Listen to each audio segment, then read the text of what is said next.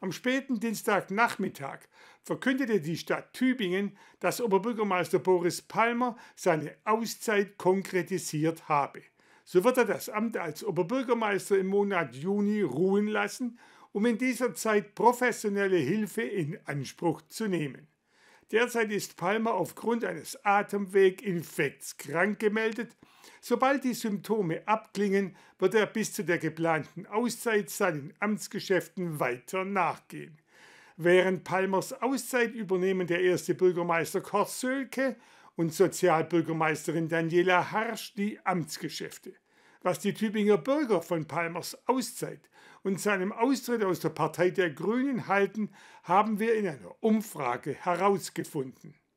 Hier auf diesen Bildern sah die Welt noch etwas anders aus. Oberbürgermeister Boris Palmer jubelt und feiert. Im Oktober wurde er im ersten Wahlgang mehrheitlich wieder zum Oberbürgermeister gewählt.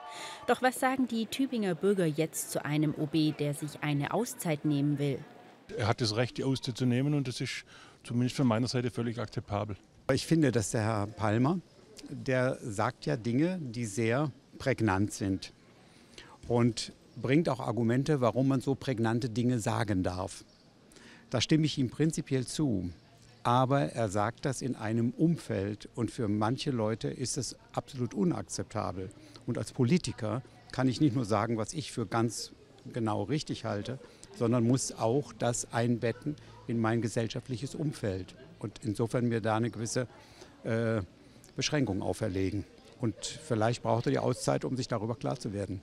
Ich hoffe nicht, dass er mit der Auszeit jetzt das Bürgermeisteramt meint, weil da finde ich, ist er gut und macht einen guten Job für Tübingen und insgesamt für, ja, für, den, für den ganzen Raum Tübingen eigentlich. Ich glaube, dass das überfällig war, dass es sein musste. Es hätte schon genug Eklats vorher gegeben, bei denen er auch durchaus die Konsequenz hätte ziehen können. Ich finde äh, es sehr, ich habe großen Respekt vor der Entscheidung das muss man auch sagen. Äh, und ich finde es auch sehr sinnvoll und mutig auch von ihm, dass er jetzt angekündigt, zumindest angekündigt hat, sich äh, dafür auch Hilfe zu organisieren, ähm, weil er gemerkt hat, dass es ein persönliches Problem ist, das er biografisch wahrscheinlich mit sich herumschleppt. In der Vergangenheit sorgte Palmer regelmäßig für Negativschlagzeilen. Kritik gab es erst vor wenigen Wochen in seinem Umgang mit dem Tod eines Gambiers im Botanischen Garten.